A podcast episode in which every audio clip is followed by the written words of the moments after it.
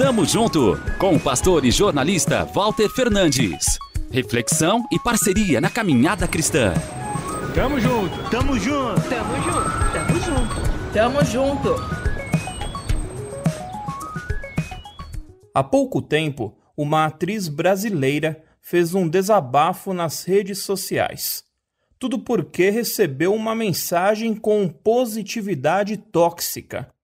Achou estranho? Calma, esclareço. Você já deve ter se deparado com um texto, vídeo ou áudio motivacional, não é mesmo?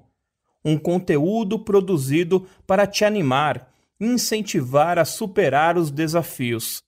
Geralmente, neles são citadas frases de efeito ou destacadas histórias de quem deu a volta por cima. Com a popularização dos smartphones, essas mensagens chegam a nós todo santo dia. Na maioria dos casos, a intenção de quem manda é boa. Até gosto de um ou de outro. Mas uma dificuldade que muita gente tem, e eu me incluo neste grupo, é ter que lidar com o chamado coach da alegria.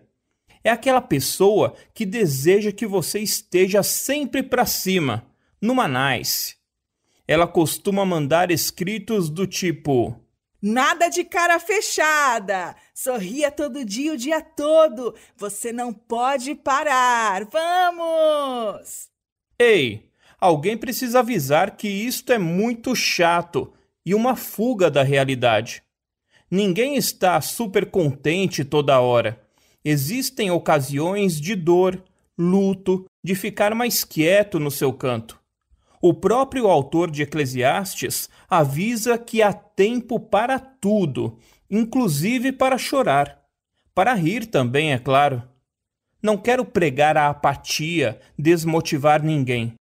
O ponto é que até Jesus passou por fases diferentes se divertiu em festa de casamento, se revoltou com os vendedores no templo, lamentou a morte de um amigo. Não deixe de motivar quem está ao seu redor. A alegria e a boa disposição são fundamentais. Só recomendo que esteja sensível para entender e respeitar o momento de cada um. Tamo junto, avante!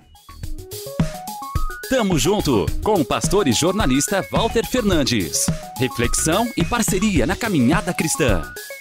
Confira mais em transmundial.org.br e compartilhe.